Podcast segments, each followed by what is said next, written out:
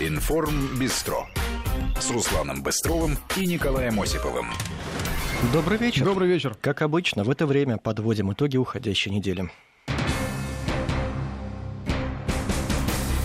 Коррупционные скандалы уходящей недели, задержания с госпитализацией, фигури... фигурантов хищений при строительстве «Зенит-арены», махинации с проектом «Роснана», уголовные дела в Кемерове и самый громкий арест недели – министр Алексей Улюкаев, уже бывший министр, ограничен в свободе. Подводим промежуточный итог антикоррупционной кампании. Псковская трагедия. Подростки поиграли с оружием и застрелились. Спецназ и переговорщики не успели спасти их от самоубийства. Многие до сих пор не верят, что дети могли пойти на подобное. Спросим у эксперта, как работают спецслужбы в таких ситуациях. Трамп собирает собирает новую команду, а Обама уехал в Европу. Там проходит его прощальное турне. Он полон пессимизма, настолько же, насколько его сменщика переполняет активность. Спросим наших сопкоров, чем живут новые и старые президенты.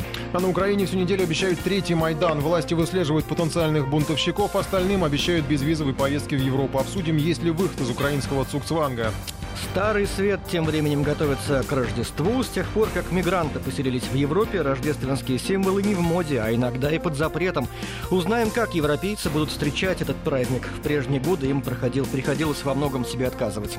И пять шахматных партий, все в ничью. Норвежец Магнус Карлсон и россиянин Сергей Корякин сошлись в бескомпромиссной битве и пока прощают друг другу ошибки. За борьбой умов следит весь мир. Чей король защищен лучше, узнаем у опытного гроссмейстера.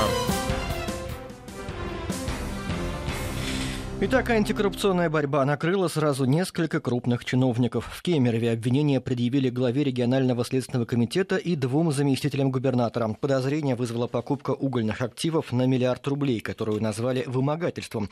Сразу несколько фигурантов отправлены в СИЗО и под домашний арест. Среди подозреваемых чиновники и бизнесмены. История строительства «Зенит-арены» в Петербурге тоже получила продолжение. Бывшего вице-губернатора Аганесяна задержали в Москве, обвинили в хищении 50 миллионов рублей при заказе на поставку стадионного видеотабло. После задержания Аганесяну стало плохо. Его доставили в больницу, где он встретил еще одного фигуранта, строительного гендиректора Кирилла Сливкина. Его подозревают в завышении стоимости контрактов при возведении все того же стадиона. Коррупцию нашли и в проектах «Роснана». Под следствием мэр Переславля-Залесского Денис э, э Кашурников и руководители фармацевтических фармацевтического предприятия. Новый завод должны были построить и запустить за 1 миллиард рублей. Деньги Роснана потратили, но завод так и не заработал. Глава корпорации Анатолий Чубайс при этом не считает, что это как-то портит репутацию его структур, ведь Роснана в данном случае потерпевшая страна. И самым масштабным и шокирующим для многих скандалом недели стало задержание и арест теперь уже бывшего министра экономического развития Алексея Улюкаева. Следователи утверждают, что он получил взятку в 2 миллиона долларов. За эти деньги чиновник якобы обещал не мешать продаже акций Башнефти Роснефти. За Улюкаева Тукаевым следили несколько месяцев, прослушивали телефон. В Следственном комитете утверждает, что есть все доказательства, которые позволили поместить подозреваемого под домашний арест. Правда, сам он считает меру слишком суровой и уже направил жалобу в суд. Его временным местом жительства стала просторная квартира в московском элитном жилом комплексе. Насколько известно, ни он сам, ни его родные давно не использовали эту квартиру. Она фактически пустовала. И теперь пригодилась в качестве места содержания обвиняемого.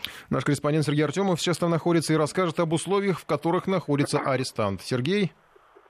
Добрый вечер, ну, коллеги. Понятно, что тебя, конечно, в квартиру не пустит никто. Я так понимаю, это своего рода крепость, наверное, да? Не только квартира, но и комплекс. Вы, да, вы уже берете слишком далеко в квартиру. Здесь невозможно пройти на расстоянии 500 метров до жилого комплекса. Здесь а, проездной а, контрольный пункт. Соответственно, машины проезжают специальным удостоверением, и охранники, к которым я подошел буквально пару минут, они сказали, вы к кому? Я сказал, а вот я хочу пройти. Они говорят, ну, только по пропуску, или же позвоните в квартиру жителя, житель закажет на вас пропуск, а пока подождите, и потом вы пройдете. В общем, история попадания в этот комплекс довольно непростая, потому что одно, одно из самых дорогих и элитных мест недвижимости в Москве, как говорится, на сайте девелоперской компании, которая предлагает квартиры там. Вот, например, я просто посмотрел некоторые справки, Самые дорогие квартиры это 5 комнат, 283 метра, 260 миллионов. Есть комната, вернее квартира 260 метров в двух уровнях, тоже пятикомнатная, 117 миллионов рублей. И самая дешевая квартира, которая сейчас там продается, это одна комната, 57 квадратных метров, 21 миллион рублей. На территории комплекса есть зоопарк, прогулочная зона с ландшафтным дизайном. Есть еще фитнес-клуб с открытым бассейном, теннисный корт, футбольное поле, ресторан, супермаркет, химчистка, салоны красоты, поликлиника и художественный салон. Я это перечисляю из того, что рекламирует компания, но известно, что вход во все вот эти вот дополнительные, что называется, места комфорта можно произвести прямо из подъезда, из, то есть не выходя на улицу и попасть во все эти места, которые рекламируются как дополнительные условия э, хорошего времяпрепровождения обитателей этого комплекса. То есть это места не для, не для всех, а вот именно для жителей? То есть с улицы туда не зайдешь? Естественно, да. Это все то, что встроено, то, что встроено в цоколь здания, то, что встроено в крышу здания. Э, там двухуровневая парковка двухэтажная под землей, тоже э, прямой проход в нее из подъезда. В общем, все для комфорта и удобства жильцов приготовлено. И отмечается, что за контроль безопасности отвечает многоуровневая система защиты. Вот через первый уровень системы защиты я не прошел, испытывать на себе остальные уровни я, пожалуй, сегодня не стану.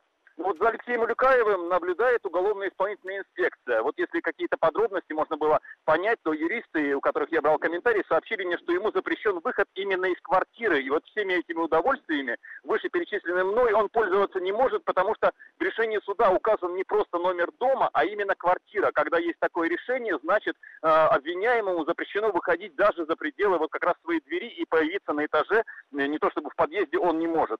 По правилам используется для того, чтобы следить за обвиняемым не только электронный браслет, ну, как привычно мы все полагаем, но также и так называемое стационарное контрольное устройство, которое принимает сигнал этого браслета в квартире специальный ретранслятор, который усиливает этот сигнал и не позволяет сигналу никогда потеряться, а также еще одно устройство аудиовизуального контроля, которое э, по положению, по инструкции, значит, такой прибор распознает голос и внешность человека, который находится под домашним арестом. Но любопытная история, что во время заседания суда, который э, избрал меру пресечения для Алексея Улюкаева во вторник, было оглашено, что в его собственности имеется три квартиры, три объекта недвижимости в Москве.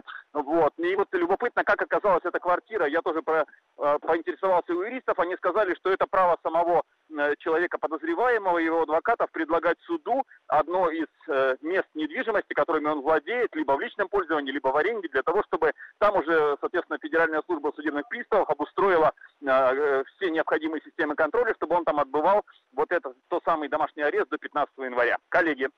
Спасибо, Сергей. Интересный рассказ. Вот мы поняли, что попасть туда можно либо через пропуск, либо за 21 миллион рублей, если вы сможете себе позволить купить однокомнатную квартиру. Ну и вот только что пришли новости об еще одном громком деле, мы о нем упоминали. Басманный суд арестовал на два месяца мэра Переславля-Залесского Дениса а, Кашурникова. Его подозревают по делу о хищении средств Роснана, выделенных на строительство фармацевтического завода в Ярославской области. Суд постановил ходатайство следствия удовлетворить и избрать в отношении Кашурникова меры пресечения в виде содержания под стражей сроком до 16 января. И ранее там были сообщение. тоже под стражу, под, под стражу отданы другие фигуранты из э, этой компании, которая так и не была построена. В общем, внимательно следим. Ну а пока другим темам. Псковская область, поселок Струги Красные. Один из частных домов оцеплен полицией, слышны выстрелы, разрыв светошумовой гранаты. С виду все это напоминает спецоперацию по ликвидации боевиков из какой-нибудь запрещенной в России организации. На самом деле ничего подобного. В доме забаррикадировались влюбленные подростки, которые сбежали от своих родителей. Эта трагедия разыгралась 14 ноября. До сих пор произошедшее не укладывается в голове. Девятиклассники Денис и Катя встречались несколько месяцев. У обоих не складывались отношения с родителями, которые которые были против того, чтобы влюбленные жили вместе. Накануне подростки поехали в дом отчима Кати. Там нашли два охотничьих ружья, пистолет, патроны. Крепко выпив, Денис начал палить по собакам. Утром в дом наведались мама и бабушка Кати. Возникла ссора, в ходе которой Денис ранил одну из женщин из пневматического пистолета в ногу. Вызвали полицию.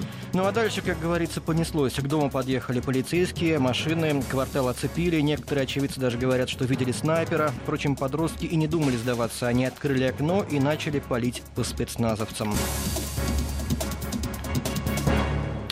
Ну и, наверное, один из жутких элементов, все происходящее они транслировали в интернет, собирая все больше и больше лайков своих фанатов. Вот фрагмент этой трансляции. А я снимаю. Там вот, короче, стекло пробито. Даже два стекла пробиты. Че, за не сдаемся? Вот там вот где-то менты сидят, они испугались выстрелов. Там собачка бегает. Можете собаку попасть? Я еще раз покажу наш снаряд. Такие патроны тут вискарек, винцо, ружье. А! Да подожди меня! Че ты стреляешь без меня? Что говорить В общем, люди, последние минуты жизни. Переговоры с подростками велись несколько часов. Полицейские уговаривали псковских Бонни и Клайда, как их прозвали в интернете, добровольно выйти из дома и не делать глупостей. Впрочем, это не возымело действия.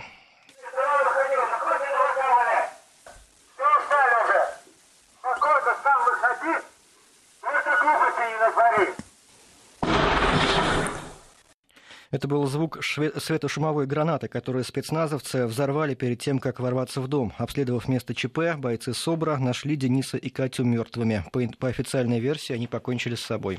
Ну, в этой истории по-прежнему много вопросов. Например, на той аудиозаписи, которую только что слышали, переговоры с подростками ведет полицейский, а не психолог, как это обычно положено в подобных случаях. Не вызвали на место ЧП и педагогов, ребят, которые, возможно, смогли бы уговорить их не делать глупостей. Уполномоченный при президенте правам человека, э, правам ребенка Анна Кузнецова уже направила обращение в прокуратуру Псковской области с просьбой выяснить, почему в переговорах не принимали участие специалисты. Впрочем, ответ пока не последовало. На прямой связи доцент Российского научно-исследовательского университета имени, имени Пирогова, врач-психиатр высшей категории Вениамин Житловский. Здравствуйте, Вениамин Ефимович. Здравствуйте. Здравствуйте. Скажите, как обычно в таких случаях должны действовать полицейские? Кто ведет переговоры? вот вы мне задали сейчас сложный вопрос, на который я ответил бы иначе. А, судя по всему, а, а, подростки поступали импульсивно. И я думаю, что никакие переговоры могли и, не помочь. И я думаю, что вот вы сейчас показывали эту пленку, я слушал ее внимательно, что судя по их поведению, они в таком немножко эйфорическом состоянии, приподнятом, и в этот момент критика у них совершенно не работала. Никакие разговоры бы не помогли. Но все-таки кто их должен вести? Мы не знаем, помогли бы они или нет. Извините, кто их извините, должен вести? Извините, да. А, наверное, все-таки это должен быть психолог, может быть, это психолог, э, работающий в полиции а, при участии таких ситуаций. Но мне кажется, вот я сейчас подумал, что если бы использовали а, пули, которые вызывают сон, если есть такие, то это было бы самое правильное. В самом начале, поняв, что происходит какая-то некритичная ситуация, выстрелив в такой вот, если есть такое, конечно. Понятно. А как обычно вот, переговоры ведутся? Скажите, пожалуйста, вот какие аргументы выдвигаются? Это же ведь разные ситуации, когда, допустим, действительно террорист, с ним как-то иначе говорят, и когда вот такой вот, ну, подросток с да, неустойчивой психикой и непонятно, что он с собой готов сделать. К, сожалению, к сожалению, подростковому возрасту свойственно ряд типичных реакций, которые я сейчас назову. Это первое, максимализм. Второе, эмансипация, то есть я уже взрослый. Третье, протест. А, четвертое, группирование со сверстниками, а тут э, группа, то есть они, мальчик и девочка, они в группе, они друг друга поддерживают. И а, если бы удалось хоть одного зацепить и как-то чего-то начать... А как зацепить можно? Вот через что зацепить можно? Прошу прощения. Я вот так конкретно, наверное, не скажу. И э, в очередной раз говорю, что э, с самого начала, как все это развивалось, было ощущение, что они не понимают, что происходит. Не понимают до той степени, что они могут э, уйти из этой жизни. Ну, было, было, было, было мнение, да. что если приехал, допустим, родители приехали, или педагоги, люди, которые им близки, то их бы они могли послушать. Действительно ли это? А, ну, не факт, что родители и педагоги а, были близки, быть, правильно, да? Может быть, а может быть, и с родителями, я так понимаю, был конфликт. И это еще одна необычная ситуация, о которой надо разбираться не по поверхности. А судя по всему, они начали жить друг с другом, да, uh-huh. половой жизнью. На сегодняшний день а, непонятно, как ведут себя родители в, это, в этом случае. И а, любые а, какие-то строгости или любые разрешения, вот сейчас совершенно это непонятно. Значит, а, сейчас надо думать не о том, кто виноват, а что делать с подобными подростками. Мне кажется, пора вводить определенные э, виды психологической работы во всех школах. Э, дело в том, что та информация, которая льется из фильмов, из э, вот этих игр э, с убийствами, со страшилками и так далее, это все достаточно легко заводит этих подростков на определенное ощущение, что они могут делать все, что угодно, и ничего в этом страшного нет. А заранее можно понять, что подросток может решиться на такой поступок? А, в принципе, да, но э, в данном случае была бравада. То есть вполне возможно, что они могли уже разговаривать с какими-то друзьями или с кем-то, что они могут себя так вести. А настоящий суицидант, он никогда ничего не говорит, и если он решил э, покончить жизнь самоубийством, к сожалению, э, э, предсказать или помочь ему будет достаточно сложно. Если мы обсуждаем неправильное умозаключение, если мы обсуждаем аффективную шоковую реакцию, то есть на высокие эмоциональные состояния, это все очень сложно. Но Конечно же, работа психологов и заключается в том, чтобы э, найти какой-то контакт, как-то вступить. Я не могу вам сказать, э, как это сейчас надо было сделать с этими подростками. Э, дело в том, опыт э, моей работы э, это с умирающими детьми, которые борются за жизнь.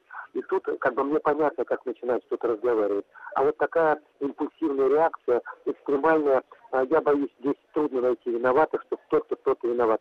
А, сюжет начинался с самого начала. Какие-то проблемы были а, и в школе, и дома. Вот в этом надо разбираться. И на сегодняшний день, судя по всему, правильно обсуждать а, с а, родителями, с педагогами, чтобы они больше уделяли вниманию а, каким-то разговорам, не только учебе. Не только оценкам, не только наказанием за то, что плохо или хорошо. Нужны какие-то беседы. Вот у меня есть такое ощущение, что э, в подростковом возрасте необходимо начинать беседовать. Я думаю, что правильно вводить психолога в каждую школу Понятно. Э, на период обсуждения. Спасибо вам большое. Спасибо. Спасибо. Доцент Российского научного исследовательского университета имени Пирогова, врач-психиатр высшей категории Вениамин Житловский. Другим темам весь мир пугали Трампом, а он осваивается в новом статусе. Еще не президент, но уже победитель. Он предложил должность советника по национальной безопасности генерал-лейтенанту армии США в отставке Майклу Флину, бывшему директору разведуправления Минобороны страны, а еще экс-кандидат президента США Мит Ромни рассматривается Трампом как возможный госсекретарь. Ромни известен тем, что занимает достаточно жесткую позицию по России. Еще он называл Трампа жуликом, а тот ответил Ромни, что он слабак. После своей феерической победы Трамп предложил пост директора ЦРУ конгрессмену Майклу Помпео. Генпрокурором решил стать сенатор от Алабамы Джеффа, э, э, сделать Джеффа Сешенса. В общем, назначения уже начались. Еще он провел первую международную встречу, поговорил с премьер-министром Японии Синзаба, пообещал, что завод Ford не будет перенесен из США в Мексику, а производители айфонов компания Apple даже задумывалась, чтобы переехать всем производством в Америку. И айфоны подешевеют два раза. 140 тысяч за айфон будем платить. Ну, Если не знаю, пере- у меня его нет, поэтому меня это как-то не волнует. Э, Впрочем, американцев все еще продолжают пугать перспективами не только подорожания айфонов, но и президентства Трампа. Одна из последних угроз — это перекрытие Пятой авеню в Нью-Йорке на время визитов нового президента. У нас на связи сейчас, я надеюсь, Ася Семенова. Она расскажет все последние страшилки про Трампа, ну и, наверное, о его первых шагах. Ася, привет. Сдел-. Сделайте нам страшно, пожалуйста. Там уже говорят А- уже, что и супругу его не хотят обслуживать модельеры, кажется, ну вот прямо вот совсем опять все-таки в гневе, да? Но вы знаете, на самом деле накал протеста все-таки ослабевает, хотя и сейчас планируются какие-то акции. Например, сегодня в 5 вечера по времени восточного побережья собирается акция протеста в Кливленде, это штат Огайо, который проголосовал за Трампа. А, Но в программе протеста уже будут музыка, искусство. В 7 вечера пройдет марш. Причем протестующие заранее просят не блокировать автомобильное движение, не идти толпой по улице, чтобы не мешать пешеходам. А, По поводу перекрытия Пятой авеню, э, не совсем понятно, зачем же ее перекрывать, если все-таки Дональд Трамп переедет в Белый дом и будет находиться в Вашингтоне.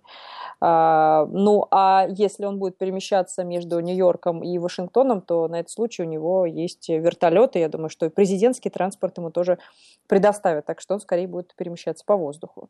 А, По поводу страшилок. Самое последнее касается, наверное, семейственности. Опасаются, что Трамп приведет свой клан во власть. А, Например, э, очень... Дочку, которая китайский, по-китайски поет, да? Не только дочку, не только Ой, дочку. внучку, внучку, внучку, да, которая по-китайски. Самое главное, это сын дочки Дональда Трампа, Джаред Кушнер. А, Он уже провел даже переговоры с адвокатами, выясняя, насколько для него возможно войти в администрацию Белого дома и при этом не нарушить американские законы, которые как раз-таки направлены а, на противодействие а, кумовству. Очень боятся представители меньшинств, поскольку если Трамп назначит члена Верховного суда, который будет настроен очень кон- консервативно, то теоретически э, по- получается, появляется возможность отменить законы, которые были приняты при Обаме. В частности, это касается однополых браков. Опасения продолжают существовать и нарастать, несмотря на то, что Трамп уже лично сказал, что ничего отменять он не собирается, и если закон уже принят, то э, он будет э, в силе.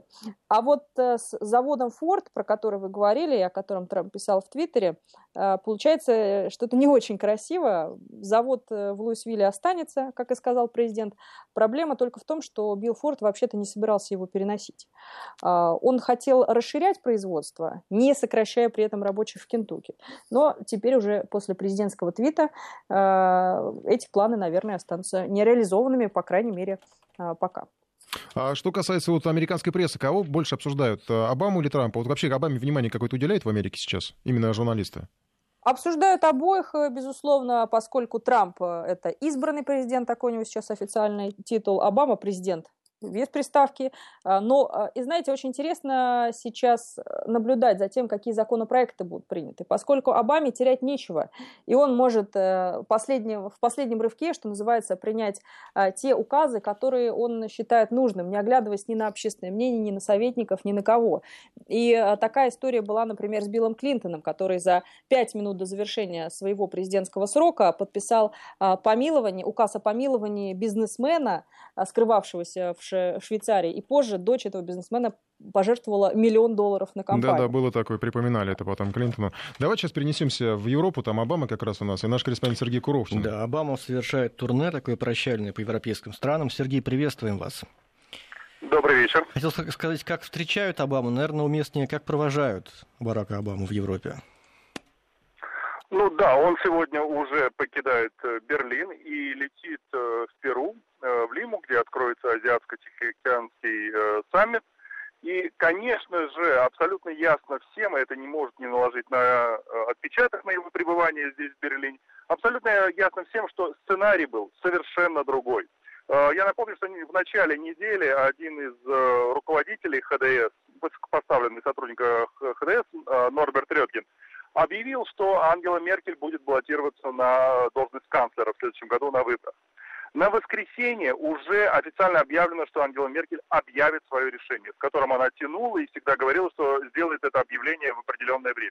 Теперь становится абсолютно ясно, каков был первоначальный сценарий. Что в начале недели Редкин привлекает внимание к теме выборов, Потом прилетает Барак Обама и говорит, как он это и сказал, конечно же, э, вчера, что лучшего канцлера, чем Меркель для Германии нет. И если бы он был немцем, он бы голосовал за нее. В пятницу эти два человека э, опять вместе, э, она провожает его. Он как победитель в случае победы Клинтон естественно, воспринимался бы и здесь как победитель. И он передает эту эстафетную победную палочку Ангеле Меркель, и она субботу все ждут, что же она скажет. В воскресенье она говорит, я буду баллотироваться. Она это скажет в воскресенье. Но, конечно, то, что Обама теперь воспринимается как президент, э, который скорее проиграл эти выборы, потому что, я напомню, он, безусловно, в них участвовал и участвовал очень активно. Конечно же, теперь все это происходит э, далеко не на мажорных э, нотах. И более того, я думаю, что сегодня, я напомню, что сегодня Барак Обама встречался уже не только с Ангелой Меркель, но и с лидерами Англии, Франции, Испании и Италии. И я, например, не уверен, что эта встреча изначально была так и запланирована. А теперь Бараку Обаме пришлось действительно встречаться не только с Ангелой Меркель. Понятно, что он приехал сюда для того, чтобы прежде всего ее поддержать, но и с всеми остальными, чтобы еще раз, в последний раз, что называется, э, сказать им, что, например, антироссийские санкции должны быть продлены. И после их встречи э, Обамы с лидерами европейских стран, именно это было вынесено э, в заголовке всех сейчас немецких средств массовой информации о том, что Обама и лидеры европейских стран, европейских стран договорились продлить антироссийские э, санкции. Но, конечно, все прекрасно понимают, что э, последнее слово сейчас уже не за э, Бараком Обамой, а за другим человеком, который выиграл выборы который, вероятно, возможно, скоро появится в Европе, но совершенно с другим подходом, о чем он уже неоднократно говорил. Более того, как уже смогли заметить многие наблюдатели, э, лидеры, если не лидеры, то высокопоставленные представители целого ряда европейских стран уже поспешили так или иначе налаживать отношения с Дональдом Трампом, так как понимают прекрасно, кто будет принимать решения в Белом доме и в США в самое ближайшее время. Так что Барака Обаму провожают, конечно же, с уважением. Во всяком случае, в Германии, безусловно. Он всегда пользовался большим уважением и достаточной популярностью. Но все прекрасно понимают, что это уже уходящая натура. И то, что сменит его, это будет совершенно другое. Спасибо большое. Сергей Куровчин передавал э, из Германии и из э, США передавал Ася Семенова. Я еще по поводу страшилок про Трампа добавлю, что по себе вышла передача, э, где в мультяшном стиле рассказали про то, что Трамп отдал Путину Аляску пугают американцев. Мы сейчас сделаем небольшую паузу, последние новости, и потом вернемся. Переносимся на Украину прямо сейчас. Украинцам пообещали безвизовые поездки в Европу и Третий Майдан. Спецслужбы запустили слухи о таинственном плане «Шатун», который может разжечь новую волну протестов. И уже якобы началась охота за бунтовщиками, которые могут эти протесты возглавить. Создан даже специальный штаб из силовиков, чтобы предупредить нарастающие беспорядки. Любопытно, что среди тех, кто призывал к бессрочным протестам на неделе, оказалась Юлия Тимошенко. Она же дословно предложила людям поставить эту прогнившую власть на место. В потенциальные вожди Третьего Майдана записали и Михаила Саакашвили. После громкого громкого ухода с поста одесского губернатора он пообещал добиться смены украинских элит. Ну а в качестве успокоительного от третьего Майдана украинцам был предложен безвизовый режим с Европой. Совет Евросоюза все одобрил, но, как всегда, с оговоркой режим ведут только в случае, если все страны ЕС сделают так, чтобы при необходимости этот режим можно было бы быстро отменить. На прямой связи из Киева наш корреспондент Владимир Синельников. Владимир, здравствуйте. Добрый вечер. Давно говорят об отмене визового режима с Украиной, не, по крайней мере, об, об облегчении его. Так действительно есть такая надежда? И когда это произойдет? На этой неделе казалось, что вот прямо вот накануне объявили, и что вот действительно не, даже не об облегчении речь, а прям что вот действительно легче совсем. мы, Облегчение такое моральное должно Мы было помним наступить. просто, что обещали сделать, отменить визы в середине года, насколько я понимаю. Вот пока не получилось. Так когда это произойдет? А, вы знаете, этого никто точно не знает. А если говорить о том, сколько раз обещали, то президент Порошенко лично обещал сначала с 1 января 2015 года, потом с 1 января 2016 года. В этом году он несколько раз переносил даты. А вот 22 октября, ну уж точно в самый раз последний раз, вот так, что уже обязательно и никаких условий, заявил, что это произойдет 24 ноября. 24 э, ноября этого не произойдет, и это все прекрасно понимают. Теперь э, по поводу того, сколько об этом говорят. Вы даже не представляете, как долго долго об этом говорят. Вопрос, а э, и давайте сразу уточним, что это не безвиз, безвиз это так название для краткости, а это называется визовая либерализация. То есть визы остаются, но в некотором сегменте там будет облегченный режим пересечения границы. А, так вот, э, говорить об этом начали, э, вернее, готовиться практически к этому начали 8 лет назад, еще в октябре 2008 года. Причем как движется процедура. В 18 декабря прошлого года Европейская комиссия одобрила финальный отчет, а их было, по-моему, 5 или 6 штук перед этим, о том, что Украина наконец-то выполнила все условия, которые поставил Европейский Союз для получения безвизового решения. 20 апреля уже этого года э, Европейская комиссия обратилась к Европейскому Союзу с рекомендацией начать процедуру предоставления э, вот этого э, либерального режима визового. И вот только-только 17 ноября то, что произошло, это сильно преувеличено. Собрался комитет постоянных представителей, который всего лишь, как это написано во всех официальных источниках, всего-навсего сформулировал позицию, на которой будут основываться переговоры о предоставлении безвиза для Украины. Ну, говорят а, много, а слушают люди вот про эти безвизовые -то обещания? То есть, э, если 8 лет говорить, я не знаю, я бы уже перестал, наверное, слушать. А люди уже и не слушают. На самом деле, э, во-первых, давайте, э, во-первых, люди уже, то есть, если несколько лет назад люди посчитали, что вот для них откроют границу и не массово рванутся в Европу, то сейчас, когда эта тема уже несколько лет обсуждается, все как-то осознали, что особых облегчений не будет. Что предполагает вот эта либерализация? Она означает, ну, а эта либерализация есть, кстати, и в России, и на Украине, и со многими странами. Это означает, что в страну можно въехать на короткий период, для отдыха, как туристу, для посещения родственников и друзей. И все, и более ничего. То есть о трудоустройстве в Европе, о поступлении на учебу без специальной визы, об этом не может быть и речи. То есть фактически ты можешь поехать туда отдохнуть, посмотреть на достопримечательности и все, и более ничего. А, то есть реально это ничего не дает. Э, при этом народ устал ждать. И э, э, я бы хотел сказать, что, во-первых, и говорить, сказать о сроках. Вот окончательно окончательное решение, и когда оно будет, это абсолютно никто не знает, но окончательное решение должен принять Европейский парламент. А примет, а, примет он его только тогда, когда будет выработан новый механизм а, отмены безвизового режима. А этот механизм еще вообще никто даже не начали разрабатывать. И кроме того, а, Мартин Шульц, глава Европейского парламента, по поводу Э, того, когда будет предоставлен безвизовый режим, 15 ноября заявил следующее, цитирую.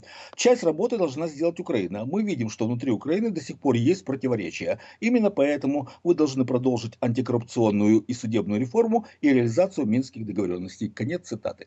Так вот, если э, Европейский Союз привяжет предоставление либерального визового режима к борьбе с коррупцией и реализации Минских соглашений, то можно уверенно утверждать, что в обозримом будущем Украина без безвиза не получит. При этом это имеет полную поддержку э, граждан в стране. Я просто почитал, что пишут в комментах под статьями о, о том, что якобы достигнут величайший прорыв э, в деле э, предоставления безвиза.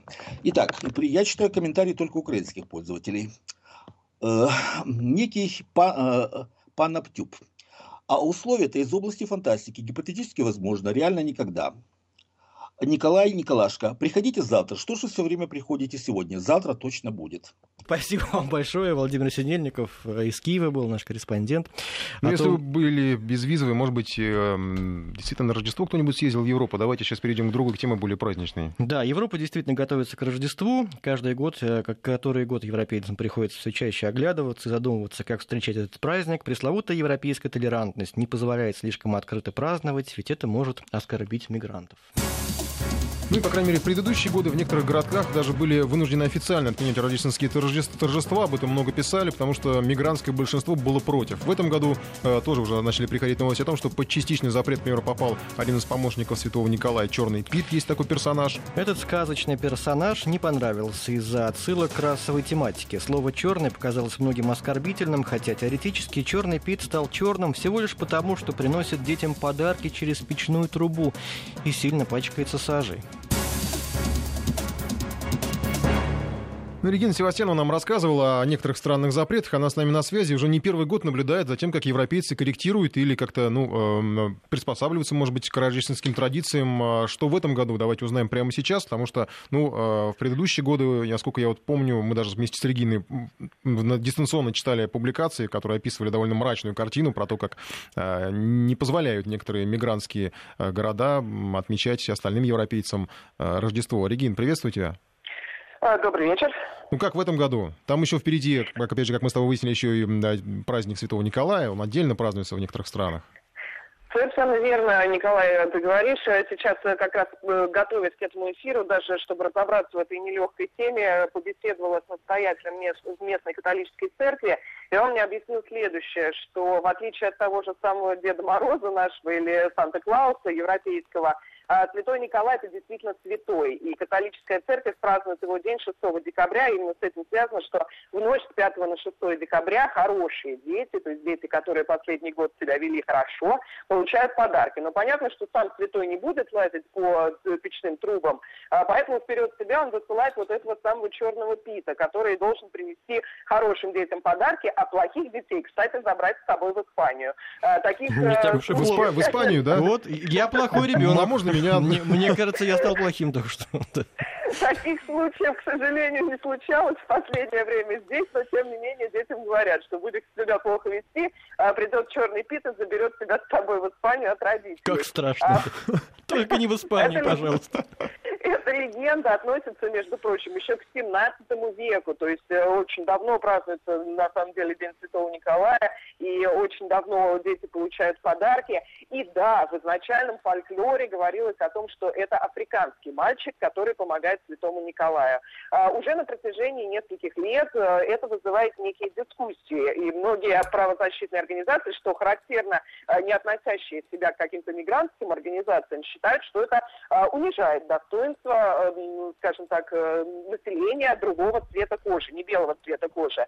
А, поэтому уже с 2014 года полномерно пытаются этого черного пита кем-то заменить, либо вообще убрать из э, этой истории. Но так а если уберут, то тоже получается расизм. Убрали, потому что он черный. Это же как-то... В общем, в этом году э, пришли на территории Нидерландов, частично на территории Нидерландов и частично на территории Фландрии к такому лояльному варианту. Э, был заключен пакт между между организациями средствами массовой информации и некоторыми даже администрациями городов, согласно которым черного пита будут изображать а, подчеркнуто измазанного сажей. То есть он не будет африканцем, а он будет подчеркнуто измазан сажей.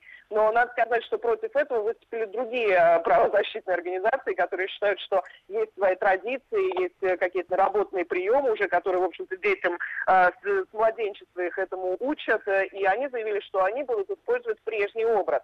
По этому поводу даже в прошедшие выходные на территории как Голландии, так и Бельгии прошли э, выступления сторонников и противников традиционного черного пита. Э, не всегда они прошли спокойно. В Нидерландах, например, даже 200 человек задержали. Так они протестовали.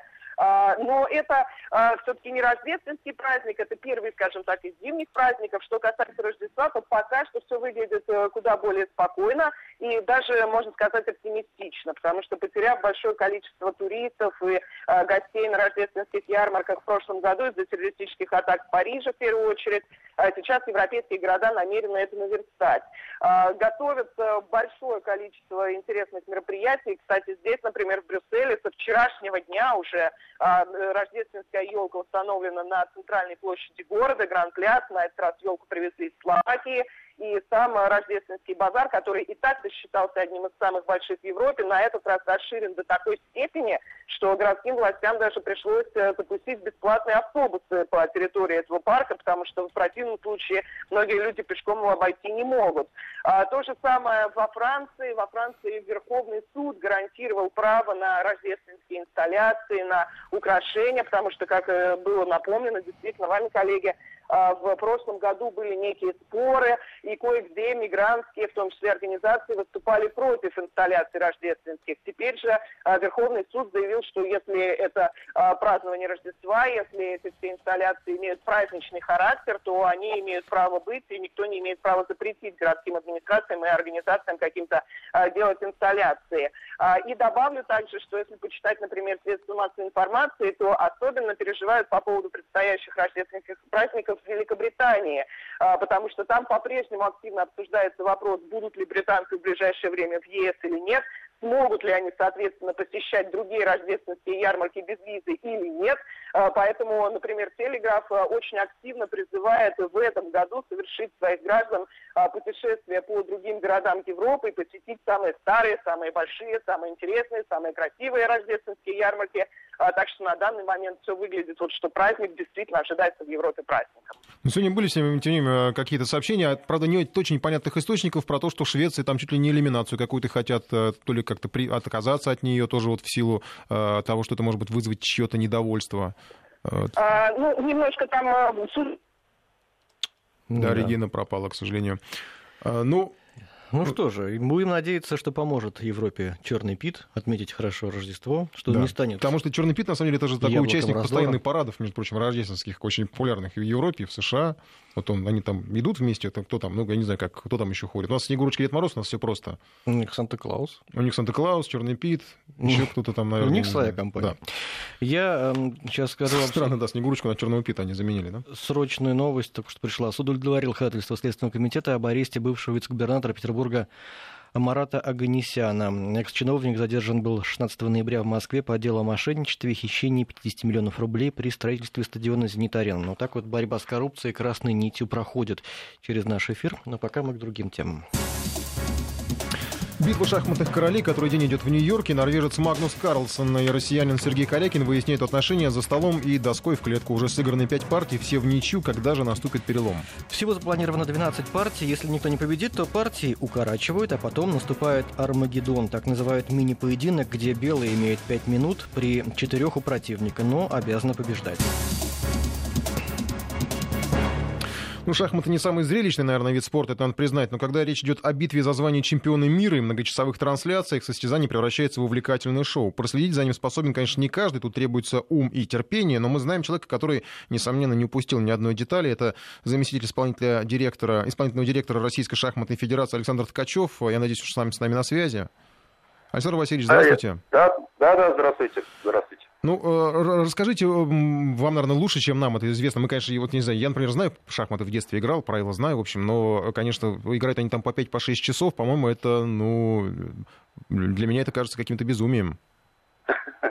Нет, вы знаете, э, собственно говоря, в истории э, матча на первенство мира бывали партии длиннее, и не только по продолжительности одной партии, но и Э, по продолжительности матча в целом. Можно вспомнить так называемый известный безлимитный поединок, когда э, значит, в течение трех месяцев э, Гарри Каспаров и Анатолий Карпов не могли выявить победителя, и только вмешательство президента ФИДа Флорианса Компоманоса, значит, он своим волевым решением просто-напросто прекратил этот матч, серьезно опасаясь за здоровье э, обоих шахматистов.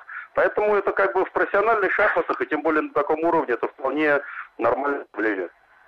А вот за последними играми вы следите, я надеюсь, да? Там э, я просто в качестве, сказать, зрителя стороннего только какие-то эпизоды наблюдал. Тем более, что сейчас многие очень разбирают в социальных сетях даже прям, э, ну, с картинками, вот с, э, как то, как то, какой ход сделал. Там и оба вроде как, получается, допускали ошибки. Сейчас на, вот на пяти партиях можно сделать какие-то выводы относительно боеспособности, скажем так, игроков, шахматистов, не будем называть их, наверное, игроками. А потому что Карлсон ну, вот как-то вроде начал сдавать, показалось многим. Нет, вы знаете, на самом деле действительно, если смотреть э, партии, ну, как вы говорите, глазами э, обычного любителя шахмат, то могло сложиться впечатление, что вот-вот ну, Карлсон выиграет. Действительно, у него в двух э, партиях, в третьей и в четвертой, было очень серьезное преимущество, и только ну, поистине героические э, усилия э, в плане защиты Сергея Корякина не позволили э, выиграть. Но вчерашняя партия показала, что и Магнус, что называется, не Пешин, он допустил, первым допустил э, достаточно серьезную ошибку, и уже все шансы э, были и у нашего Сергея. Вот. Ну, конечно, они были не такими явными, как у Магнуса в четвертой партии, но, тем не менее, пятая партия показала, что Сергей тоже умеет играть в атакующие шахматы. Надеюсь, э, сегодня он продолжит, скажем так, эту значит, зародившуюся традицию и Э, будет играть первым номером. А какие допинги им разрешены? Вот они же не спят там, ну, я имею в виду, что... Кофе разрешен? Кофе, да, или это там, тоже чай. допинг? Нет, вы знаете, конечно же, сейчас тоже существует и антидопинговая комиссия, и целый, э, как говорят, талмуд э, препаратов, которые нельзя, запрещены. Вот. Поэтому допинги как? Никакие. Допинг это хорошая прогулка, физическая разрядка. Ну, все как у обычных людей. А вот, Александр Васильевич, я хочу вас спросить, я помню свое детство советское, и тогда были очень популярны шахматы. Я помню, эти... я помню фамилию Ботвинник. Я помню новости спорта, в которых непременно присутствовал человек, который рассказывал о шахматах. Он стоял перед такой доской магнитной, где передвигал фигуры и показывал, кто как играл. Почему это ушло? Почему мода прошла на шахматы? Ну, вы знаете, все развивается по спирали, это же известное, а, как говорится, выражение. Действительно был а, период спада, но сейчас шахматы, безусловно, переживают подъем, переживают бум. И не только, кстати говоря, в нашей стране, во всем мире. Вы посмотрите а, на тот же матч между Магнусом и Сергеем. Партию выстроилась огромная очередь, и людей не пугали даже достаточно высокие цены на билеты. Вот. То есть я могу сказать, что в мире проводится очень много соревнований, причем для э, любителей, профессионалов, взрослых, детей, мальчиков, девочек, ну, для всех слоев населения. Но этим, кстати, и хороши шахматы. Вот. И поэтому я бы действительно был такой период спада, вот, а сейчас, э, вне всякого сомнения, шахматы э, переживают, ну, если не второе рождение, то, по крайней мере, э, выходят на пик той былой популярности, которую вы уже вспоминали. Как вы можете оценить российскую шахматную школу? Нашу шахматную школу, ну, она традиционно э, одна из ведущих в мире. Вот. Но опять-таки не секрет, что с распадом э, Союза многие шахматисты остались, ну, скажем так, в странах э, ближнего зарубежья. Вот. И если посмотреть, э, допустим, на тот же рейтинг-лист, на те же результаты Всемирной шахматной олимпиады, вот, то это также впереди Россия, Украина, борется Казахстан, то есть, э, ну, по крайней мере, сборная России э, мужская, она всегда везде первый номер по а когда вот, как, когда вот такие вот крупные э, состязания, битва за, чемпион, за чемпионское звание, э, шахматисты, и как-то вот э, таких вот шахматистов, которые сейчас играют там в Нью-Йорке, их как-то охраняют, э, ну, как-то особенно, может быть, к ним ну, отношение какое-то должно быть, чтобы они там, не знаю, ничто их, не, что ничто их не отвлекало, но чтобы они не съели что-нибудь не то. Нет, вы знаете... Режим, ну, режим просто вот именно с э, игрока. есть Э, как говорят, своя команда, то есть это и тренеры, это и причем тренеры не только в шахматном плане, но и тренеры по физподготовке, вот, и медики, естественно, присутствуют. Поэтому это обычная, что называется, работа. Э, у каждого, знаете, он не с одним тренером приехал, там, два-три человека, как минимум, есть в штабе. А у шахматистов Поэтому... есть такие, как вот в боксе спаринг партнеры такие мальчики для битья, которых он может легко обыгрывать? Ну, вы знаете, э, я бы не сказал, это спарринг партнер, это как у нас есть такое выражение клиент. Вот, то есть э, это может быть также сильный шахматист, но вот э, в партии между там двумя игроками, да, значит, один постоянно выигрывает у другого. Причем он может занимать место в итоге в таблице даже ниже, чем его соперник, но вот постоянно он, допустим, у него выигрывает. Ну вот, например, э, опять-таки, э, я могу сказать, что счет личных встреч у Магнуса и у Сергея. Сергей выиграл одну, проиграл четыре, и 16 раз они сыграли в ничью. То есть нет, это не показатель. Сергей не клиент Магнуса, но если посмотреть, вот, допустим, на первую десятку, то можно увидеть, что у некоторых есть там счет друг с другом, знаете, там 8-0 и так далее. Александр Васильевич, но ведь сейчас век компьютеров. Ну ведь понятно, что любой компьютер обыграет любого шахматиста. Или я не прав? Ну скажите, что я не прав, Нет. пожалуйста. Нет, вы почему? Вы абсолютно правы. А тогда смысл? И если вы помните, были такие э, эксперименты, так назовем, когда э, человек играл с компьютером, и после того, как э, ну, наверное, лет 10 назад это уже было, когда компьютер, ну, выражаясь опять-таки такой терминологией, в одну калитку обыграл э, человека, то есть эти эксперименты прекратились. Но, тем не менее, понимаете, шахматы настолько многогранны, вот, и компьютер сейчас э, скорее в помощь э, шахматистам, потому что он позволяет просто-напросто быстрее анализировать э, позиции, которые раньше мы анализировали э, с помощью книг, там каких-то своих записей, лекций и так далее. Сейчас действительно быстродействие компьютера, он в этом очень здорово помогает. С компьютером никто не собирается играть, но он очень, очень хороший помощник в плане подготовки и к таким матчам в том числе. Спасибо большое. Заместитель исполнительного директора Российской шахматной федерации Александр Ткачев рассказал нам и о поединке, и вообще о шахматных э, традициях каких-то, что ли, не знаю, и будущем. Кстати, по поводу компьютеров и роботов. э, В Китае сегодня робот напал Да, на посетителя. восстание Из- Избил его, сколотил, можно ска- сказать. Так что с шахматами поосторожнее. Да, С мало ли. шахматными роботами, да, С мало ли шахматными компьютерами лучше не включать. Типа старинки часы, помните такие? Раз, раз, раз, раз. У нас Да-да. играли в парке, я помню. Ой, как много людей тогда сидело. Ну, кстати, сейчас действительно прав Александр Васильевич возвращается. Я часто вижу. А я видел в командировке где-то на Северном Кавказе э, парк, лавочки, картонные такие бума... эти, э, картонные доски шахматные приносили, вставляли в, щель между лавочкой, такие дедушки там в, в этих попахах, и играли в парке спокойно себе в шахматы. Ну, прекрасно. Ну а теперь о новой песне про Путина, которая собрала около двух миллионов просмотров в соцсетях. Это только в аккаунте автора, который на этой неделе опубликовал видеоклип с композицией «Рутин, Тутин, Путин». Сейчас уже она растиражирована, много других аккаунтов ее размещают. Клип смонтирован из кадров, которые были сделаны в разное время с участием Владимира Путина и Дональда Трампа, и в нем показано и спето, каким, возможно, новый американский президент видит российского лидера. Слушаем самую популярную запись этой недели.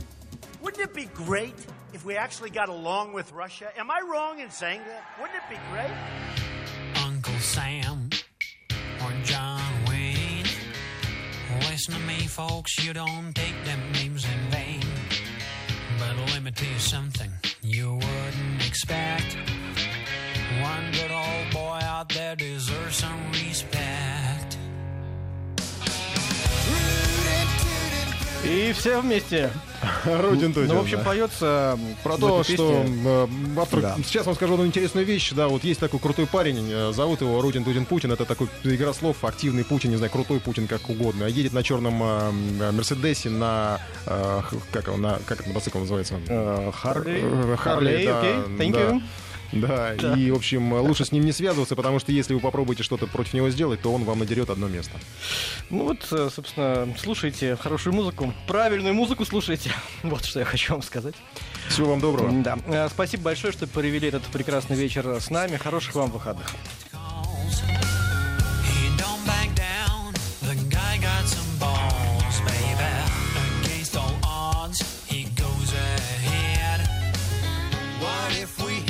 president like that? Информ Бистро.